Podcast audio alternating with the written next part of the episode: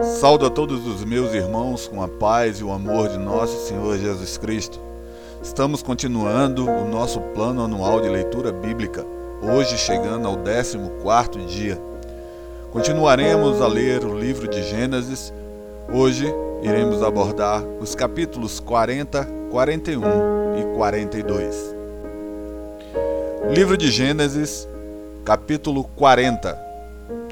Em Gênesis 40, José tem como companheiro de prisão um copeiro e um padeiro. Ambos haviam servido ao Faraó. Eles tiveram um sonho e estavam bastante preocupados. José percebeu e lhes perguntou o que havia acontecido. Eles disseram que eram por causa dos seus sonhos e que ninguém conseguia interpretá-los. Então o filho de Jacó pediu para ouvir, pois a interpretação está com Deus. Tendo ouvido os sonhos, José lhe deu a interpretação em três dias, o copeiro do rei voltaria a servir diante do Faraó, e o padeiro seria enforcado. José ainda pediu ao copeiro que, quando estivesse novamente diante do Faraó, intercedesse por ele. Mas, tendo-se cumprido tudo que José previu, o copeiro esqueceu-se dele. A ingratidão, meus irmãos, o esquecimento das pessoas não deve nos desanimar ou gerar raízes de amargura em nosso coração. Assim como José, Precisamos seguir em frente e confiar que o Senhor tem o melhor para a nossa vida e que no tempo certo tudo se cumprirá. Livro do Gênesis, capítulo 40, versículo 1. Depois dessas coisas, o copeiro do rei do Egito e seu padeiro cometeram uma ofensa contra o seu senhor, o rei do Egito. Por causa disso, o faraó indignou-se contra seus dois oficiais, contra o copeiro-chefe e contra o padeiro-chefe e mandou detê-los na casa do capitão da guarda, no cárcere onde José estava preso. E o capitão da guarda colocou-os a cargo de José para que os servisse. Assim ficariam algum tempo detidos. Aconteceu que o copeiro e o padeiro do rei do Egito, que estavam presos no cárcere, tiveram um sonho na mesma noite, cada um no seu sonho, cada sonho com a sua interpretação. Quando José foi até eles pela manhã, viu que estavam perturbados. Então perguntou a esses oficiais do Faraó, que com ele estavam no cárcere da casa de seu senhor: Por que o vosso semblante está tão triste hoje? Eles responderam: Tivemos um sonho e não há ninguém que o interprete. Mas José lhes disse: As interpretações não pertencem a Deus? Peço-vos que os contei a mim. Então o copeiro-chefe contou seu sonho a José, dizendo-lhe: Em meu sonho havia uma videira diante de mim e na videira havia três ramos, e tendo a videira brotado, suas flores saíam, e os seus cachos davam uvas maduras. A taça do Faraó estava na minha mão. Então peguei as uvas e espremi-as na taça do Faraó, em cujas mãos entreguei a taça. Então lhe disse José: Esta é a sua interpretação. Os três ramos são três dias. Dentro de três dias o Faraó te elevará de posição e te restaurará ao cargo. Servirás a taça do Faraó na mão dele, conforme costumavas fazer quando era seu copeiro. Mas lembra-te de mim quando estiveres bem. Peço-te que tenhas compaixão de mim, falando de mim ao Faraó, e tira-me deste cárcere. Porque na verdade fui roubada da terra dos hebreus, e aqui também nada fiz para que me pusessem nessa prisão. Quando o padeiro-chefe viu que a interpretação era boa, disse a José: Eu também sonhei. Havia três cestos de pão branco sobre a minha cabeça, e no cesto mais alto havia delícias de todas as qualidades, feitas pelos padeiros e apreciadas pelo Faraó, e as aves os comiam do cesto que estavam sobre a minha cabeça. Então José respondeu: Esta é a interpretação do sonho. Os três cestos são três dias. Dentro de três dias o Faraó irá cortar a tua cabeça, te pendurará no madeiro e as aves comerão a tua carne. E aconteceu que no terceiro dia, aniversário do Faraó, este deu um banquete a todos os seus subordinados, e no meio dos subordinados restaurou a posição do copeiro-chefe e do padeiro-chefe. E restaurou o copeiro-chefe a seu cargo de copeiro, e este voltou a servir a taça na mão do Faraó mas enforcou o padeiro-chefe, a exemplo do que José lhe havia interpretado. O copeiro-chefe, porém, não se lembrou de José, pelo contrário, esqueceu-se dele. Livro do Gênesis, capítulo 41 Em Gênesis 41, assim como o copeiro e o padeiro, o Faraó teve sonhos que o perturbavam, mas ninguém conseguia interpretá-los e revelar seu significado. Foi quando o copeiro que havia estado com José na prisão se lembrou dele e o mencionou, contando o que ele havia feito. Imediatamente o Faraó mandou chamá-lo rapidamente.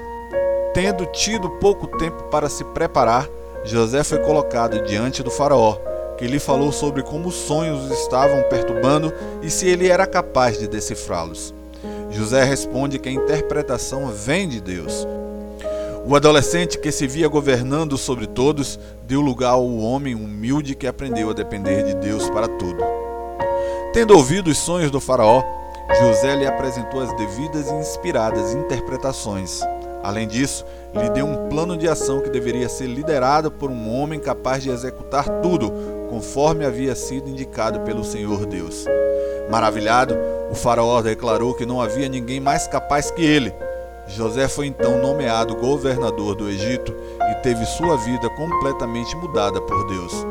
O Senhor o resgatou da prisão e o colocou no lugar da promessa no exato momento em que seu caráter estava pronto para a próxima etapa do plano de Deus conservar Israel e transformá-lo em uma grande nação. Livro do Gênesis, capítulo 41, versículo 1. Passados dois anos inteiros, o faraó sonhou que estava em pé junto ao rio Nilo. Então subiram do rio sete vacas, bonitas e gordas, que foram pastar no meio dos juncos. Depois delas, subiram do rio outras sete vacas, feias e magras, que pararam junto às outras vacas à beira do rio Nilo. Então as vacas feias e magras devoraram as sete bonitas e gordas, e o Faraó acordou. Depois ele voltou a dormir e tornou a sonhar. Sete espigas cheias e boas brotaram em um mesmo pé. Depois delas, brotaram sete espigas miúdas e queimadas pelo vento oriental. Então as espigas miúdas devoraram as sete espigas grandes e cheias, e o Faraó acordou. Tinha sido um sonho. Pela manhã, o seu espírito estava perturbado, por isso mandou chamar todos os adivinhos e sábios do Egito. O Faraó contou-lhes os sonhos, mas não havia quem os interpretasse para ele. Então o copeiro mor falou ao Faraó: Lembro-me hoje das minhas faltas, quando o Faraó estava muito indignado com os seus subordinados e mandou-me à prisão na casa do capitão da guarda, a mim e ao padeiro Mor. Eu e ele tivemos um sonho na mesma noite. Sonhamos cada um o seu sonho, cada sonho com a sua interpretação. Um rapaz hebreu, servo do capitão da guarda, estava ali conosco. Contamos a ele os nossos sonhos e ele os interpretou para nós, a cada um conforme o seu sonho. E aconteceu conforme a sua interpretação. Eu fui restituído ao meu cargo, e o outro foi enforcado. Então o Faraó mandou chamar José e o fizeram sair rapidamente da prisão. Ele se barbeou, mudou de roupa e se apresentou ao Faraó. E o Faraó disse a José: Tive um sonho, e não há quem o interprete. Porém, ouvi dizer que, quando ouves contar um sonho, podes interpretá-lo. José lhes respondeu: Isso não está em mim. Deus é que dará uma resposta de paz ao Faraó. Então Faraó disse a José: Em meu sonho, eu estava em pé à beira do Nilo. Então subiram do rio sete vacas gordas e bonitas que foram pastar no meio dos juncos. Depois delas, subiram outras sete vacas fracas, muito feias e magras, tão feias como nunca vi em toda a terra do Egito. Então as vacas magras e feias devoraram as primeiras sete vacas gordas. E depois de as terem comido, não se podia reconhecer o que houvessem feito, porque o aspecto delas ainda era tão feio como no princípio. Então eu acordei. Depois vi em meu sonho que subiam de uma só haste sete espigas cheias e boas. Depois delas brotaram sete espigas murchas, miúdas e queimadas pelo vento oriental. Então as espigas miúdas devoraram as sete espigas boas. Contei isso aos magos, mas não houve quem o interpretasse para mim. Então José lhe disse: O sonho do Faraó é um só. Deus mostrou ao Faraó o que ele há de fazer. As sete vacas boas são sete anos, as sete espigas boas também são sete anos. O sonho é um só. De igual modo, as sete vacas magras e feias que subiram depois delas são sete anos, assim como também as sete espigas miúdas e queimadas pelo vento oriental. Serão sete anos de fome. É isto o que eu disse ao Faraó. Deus mostrou ao Faraó o que ele há de fazer. Estão vindo sete anos de grande fartura em toda a terra do Egito. Depois destes virão sete anos de fome, e toda aquela fartura será esquecida na terra do Egito, e a fome consumirá a terra. E a fartura na terra não será lembrada por causa da fome que seguirá, porque será muito severa.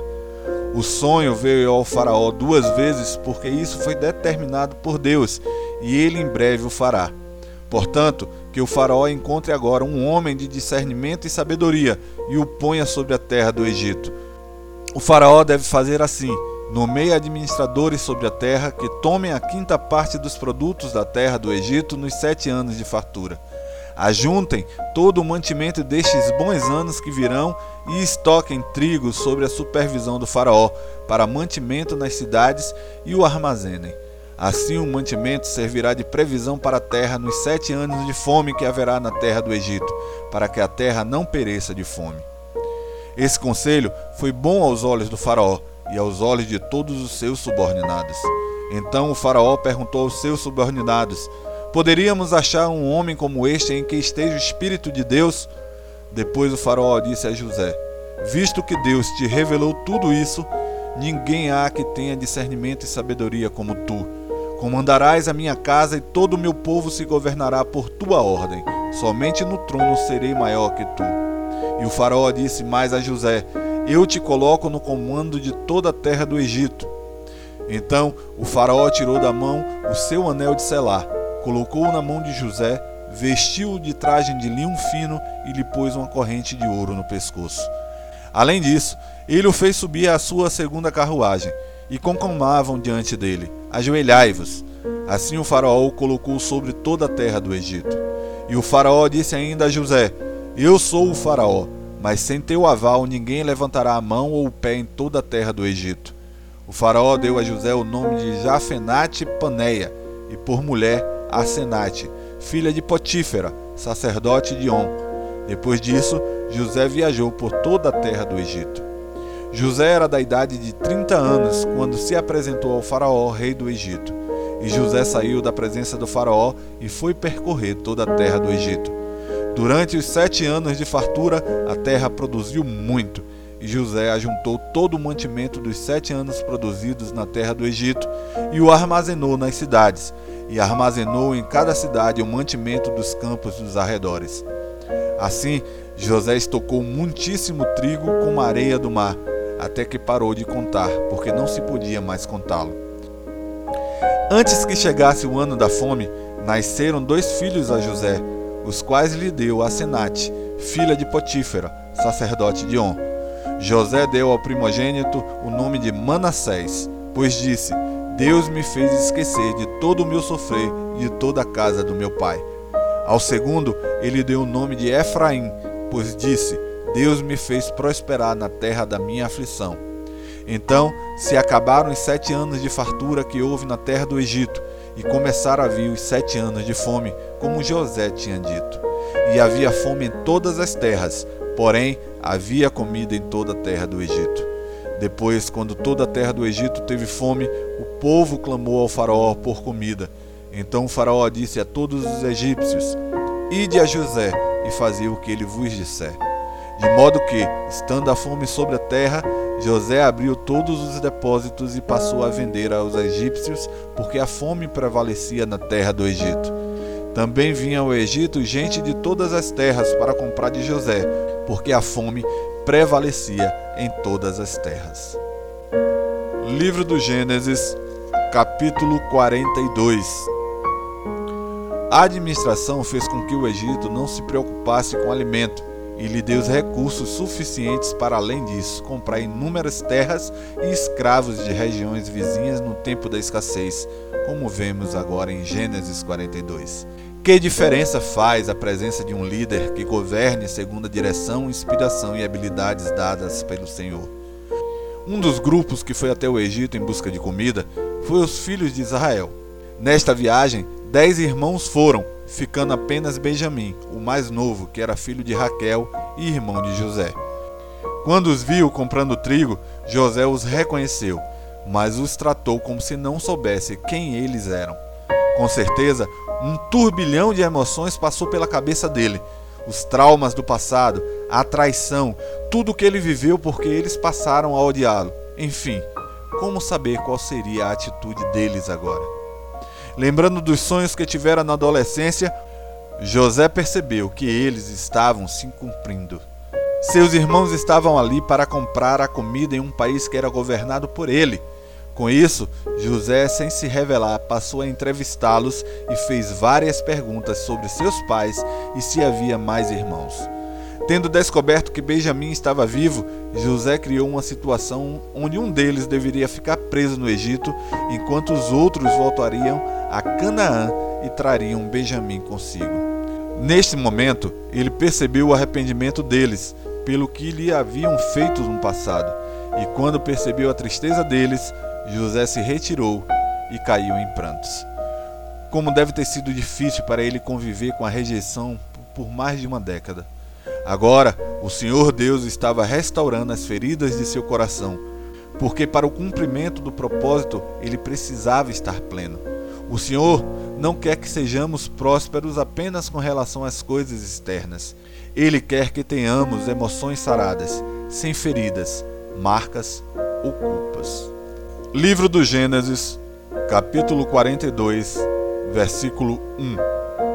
Sabendo Jacó que havia trigo no Egito, disse a seus filhos: Por que estáis olhando uns para os outros?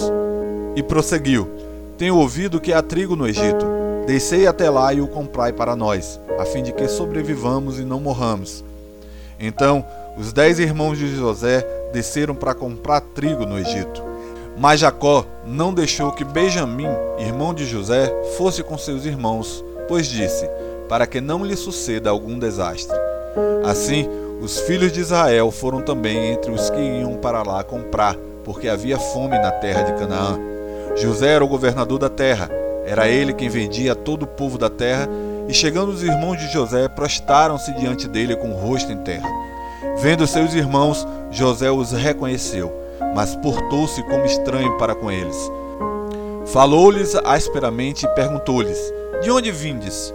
Eles responderam: Da terra de Canaã, para comprar mantimento. Assim, José reconheceu seus irmãos, mas eles não o reconheceram. José lembrou-se então do sonho que havia tido a respeito deles e disse-lhes: Sois espiões e viestes ver se a terra é vulnerável. E eles responderam: Não, meu senhor. Teus servos vieram comprar mantimento. Somos todos filhos do mesmo homem, somos homens corretos, os teus servos não são espiões. Mas ele respondeu: Não, viestes ver se a terra é vulnerável. Mas eles disseram: Nós, teus servos, somos doze irmãos, filhos de um homem da terra de Canaã. O mais novo está hoje com nosso pai, e o outro já não existe. Mas José reafirmou: É como vos disse sois espiões. Sereis postos à prova pela vida do Faraó. Não saireis daqui a menos que vosso irmão mais novo venha para cá. Enviai um de vós para trazer vosso irmão. Vós outros ficareis presos a fim de que as vossas palavras sejam comprovadas, se falais a verdade. Senão, pela vida do Faraó, sois espiões. E colocou-os juntos na prisão por três dias. Ao terceiro dia, José lhes disse: Eu temo a Deus, fazei isto e tereis vida. Se sois homens corretos, fique um dos irmãos preso no lugar da vossa prisão. Vós outros, porém, ide e levai trigo para a fonte de vossas casas. E trazei-me o vosso irmão mais novo. Assim serão verificadas vossas palavras, e não morrereis. E eles assim fizeram. Então disseram uns aos outros: Na verdade, nós somos culpados com respeito a nosso irmão porque vimos a angústia da sua alma quando nos rogava e não o quisemos atender. É por isso que esta angústia está vindo sobre nós. E Ruben lhes respondeu: Não vos dizia eu, não pequeis contra o menino? Mas não quisestes ouvir, por isso agora o seu sangue está sendo cobrado de nós. E eles não sabiam que José os entendia, porque havia intérprete entre eles. Então José se retirou e chorou. Depois voltou até eles. Falou-lhes e tomou Simeão dentre eles. Então amarrou-o diante de seus olhos. Então José ordenou que lhes enchesse de trigo as bagagens, que restituíssem a cada um a prata na bagagem e lhes dessem provisões para o caminho. E assim lhes foi feito. Assim eles carregaram de trigo seus jumentos e partiram. Quando um deles abriu a bagagem para dar forragem ao seu jumento na estalagem, viu a prata que estava na boca da bagagem. E disse a seus irmãos: Minha prata foi devolvida, está aqui na bagagem. Então o coração deles desfaleceu e tremendo, viravam-se uns para os outros, dizendo: Que é isto que Deus nos fez? Depois disso, chegaram ao seu pai Jacó na terra de Canaã e contaram-lhe tudo o que lhes havia acontecido, dizendo: O homem, o senhor da terra, falou-nos asperamente e tratou-nos como espiões da terra. Mas nós lhe dissemos: Somos homens corretos, não somos espiões. Somos doze irmãos, filhos de nosso pai. Um já não existe e o mais novo está hoje com nosso pai na terra de Canaã. Respondeu-nos o homem, o senhor da terra: Assim saberei que sois homens corretos. Deixai comigo um de vossos irmãos, tomai trigo para a fome de vossas casas e parti. E trazei-me vosso irmão mais novo. Assim saberei que não sois espiões, mas homens corretos. Então vos entregarei o vosso irmão e podereis fazer negócio na terra. E aconteceu que quando eles esvaziaram as bagagens, a bolsa com a prata de cada um estava em cada bagagem. Quando eles e seu pai viram suas bolsas com a prata, tiveram medo. Então Jacó, seu pai, disse-lhes: Estais tirando meus filhos. José já não existe, Simeão não voltou, e quereis levar Benjamim. Todas essas coisas cairão sobre mim. Mas Ruben falou a seu pai: Se eu não o trouxer de volta a ti, Mata os meus dois filhos, deixa-o em minhas mãos e eu o trarei de volta a ti. Ele, porém, disse: Meu filho não descerá convosco, pois o seu irmão já está morto e só ele restou. Se lhe acontecer algum desastre no caminho que seguirdes, farei meus cabelos brancos descer com tristeza ao túmulo.